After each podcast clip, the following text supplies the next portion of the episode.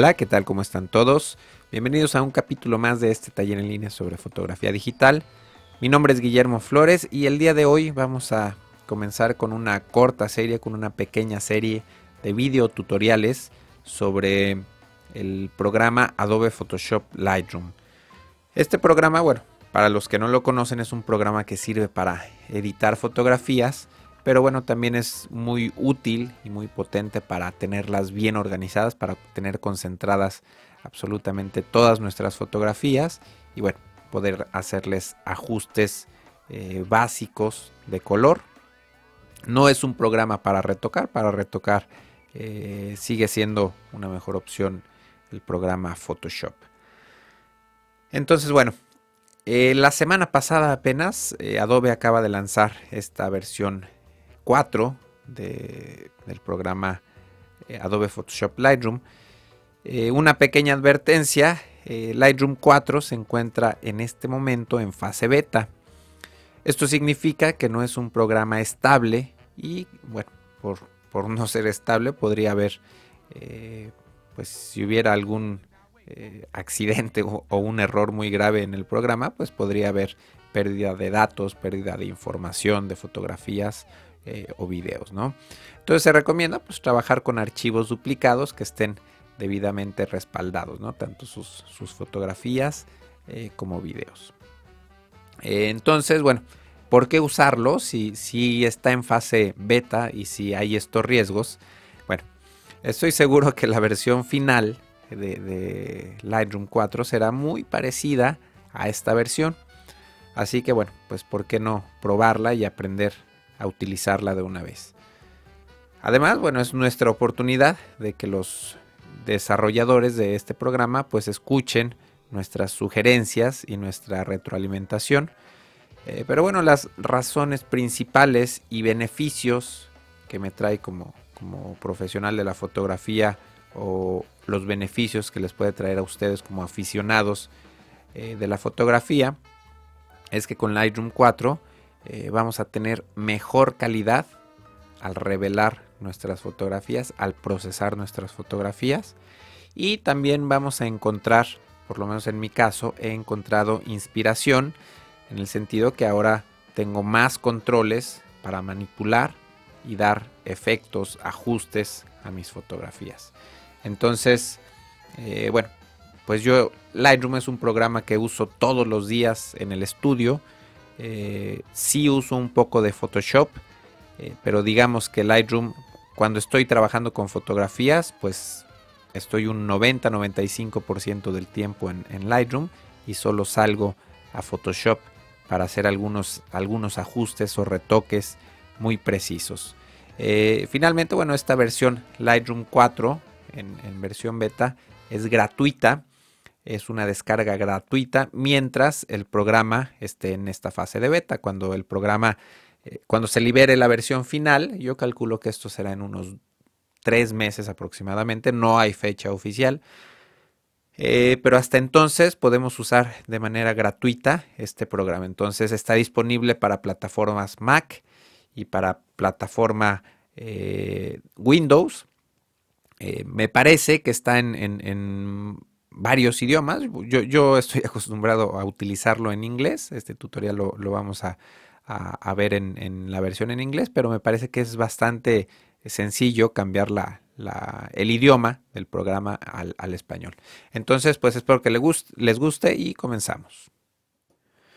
Bueno, pues cambié de opinión y vamos a trabajar finalmente con la versión en español del programa. Para hacer eso, para cambiar el idioma, nos vamos al menú de Lightroom que no alcanzan a ver acá arriba. Y eh, nos vamos a preferencias. Y en la primera pestaña tenemos los idiomas. Si, queremos cambiarlo, o simplemente seleccionamos el idioma. Y acá dice los cambios se aplicarán tras reiniciar Lightroom. Entonces, bueno, vamos a dejarlo en español. Y vamos a continuar. Eh, Vamos a ver, ¿no? Vamos a ver, a ver detalladamente el uso general de, este programa. Para eso, bueno, ya he grabado algunos podcasts eh, con la versión 3 sobre cómo importar fotografías, etc. Eh, lo que vamos a ver son las diferencias principales que encontramos en este programa. respecto a la versión anterior, a la versión 3.0. Entonces, em, primeramente, una pequeña nota, bueno, otra pequeña nota. Eh, vamos a, ver esta fotografía en el Finder. Y esta es pues una pequeña advertencia, ¿no? Acá yo, yo generé una carpeta de fotografías con, que se llama Lightroom 4 Beta y aquí tengo algunas fotografías en formato RAW. Y por ejemplo, normalmente a mí me gusta trabajar con archivos XMP adjuntos a la fotografía para poderlas ver entre una computadora y otra. En este caso, eh, hay que tener cuidado, o por lo menos en trabajando con el sistema, eh, con la computadora y el sistema operativo que yo tengo, me causó mucho conflicto querer leer archivos XMP adjuntos y querer este, revelarlos eh, procesarlos con esta versión nueva de Lightroom. Entonces, bueno, pues por ahí tuve que, borrarlos, que eliminar estos archivos XMP para evitar eh, conflictos con la versión, con versiones anteriores de, Adobe Camera Raw o de Adobe Photoshop Lightroom. Entonces, eh, bueno, las diferencias principales que encontramos en esta versión es, el, es un nuevo proceso en general. Lightroom ahora, eh, digamos que los, algoritmos para, procesar las imágenes, pues ahora son mucho mejores. Y eh, digamos que, la ventaja, el beneficio principal que tenemos es acá en, el módulo, estamos en el módulo de revelar y en el último panel, en, el panel de calibración de cámara, por acá vemos el proceso 2012, que es el más nuevo, es el más reciente. El 2003, bueno, pues era, era viejo, el 2010 mejoró y el 2012 ahora es el mejor de todos los procesos, es decir, el, proceso con el cual vamos a obtener mejor calidad y mejores resultados al revelar una fotografía o al ajustarle colores a un archivo RAW. Entonces, bueno, vamos a ver los diferentes controles o los cambios que hubo en, los controles para, pues, para ajustar las fotografías. Primeramente, bueno, vamos a restaurar esta foto a su color original. Vamos a, dejar la foto eh, tal cual fue tomada. Y vemos que ahora todos los controles inician en cero. Anteriormente el contraste podría, podía iniciar en 25, en 50, en fin, en, números distintos. Ahora todos los, los ajustes inician en cero. Otro cambio que hubo es que ahora todos los ajustes o bueno, por lo menos en el, en el panel de ajustes básico, eh, si nosotros hacemos, deslizamos un control hacia la izquierda, vamos a tener foto más oscura y si lo hacemos hacia la derecha, vamos a tener la foto más clara. Esto no sucedía, había por ahí un, control eh, que se llamaba negros y cuando lo hacíamos a la derecha, la foto se hacía más negra y bueno, ahora no, ahora cuando el control de negros lo hacemos hacia la derecha, se va a hacer más clara, hacia la izquierda oscura. Y todos los controles, em, los blancos también, eh, hacia la derecha se aclaran, hacia la izquierda se oscurecen, sombras también lo mismo, y, e iluminaciones. Entonces, eh, bueno, las vemos que ahora están eh, concentradas exposición y contraste eh, anteriormente teníamos el, contraste pues un poco más abajo y también vemos que desapareció el brillo. El brillo, bueno, en lo personal me gustaba mucho utilizarlo, pero ya cambió ahora por, por el conjunto de iluminaciones y blanco combinado con la exposición. Eh, también e, eso sigue siendo igual en, el histograma que vemos acá arriba a la derecha de la pantalla. Eh, en esta sección donde, donde me está mostrando el ISO que usé para tomar esta fotografía, vamos a ver cuando ponemos nuestro mouse sobre el histograma, vemos que ahí aparece sombras, que ahí aparece negros, que a la mitad aparece la exposición, iluminaciones y blancos. Entonces, eh, pues bueno, esto nos dice, esto nos indica que las exposiciones, el control de exposiciones, que vemos cómo se, pone un poco de un gris más claro en la zona media, vemos que la zona de exposiciones nos ayuda a ajustar los medios tonos principalmente. Las iluminaciones, nos, permite ajustar eh, los tonos claros de una fotografía y los blancos nos permite ajustar los tonos más claros o totalmente blancos de una fotografía. Las sombras nos ayuda a controlar eh, la exposición en los tonos oscuros y los negros nos ayuda a ajustar eh, pues el detalle en los negros, en, en, las zonas de sombras más intensas. Entonces yo aquí, bueno, ya he estado probando con estos controles, lo que he encontrado es obviamente primero ajustar la exposición general de la fotografía. Después, si necesitamos, por ejemplo, un poco de recuperar eh, cierta, cierto detalle en, tonos muy, eh, por ejemplo, en, la parte brillante de la blusa de esta modelo, si necesito recuperar información ahí, pues bajo un poco las iluminaciones. Si necesitara recuperar más información en los blancos, pues puedo bajar un, poco los, el control de los blancos.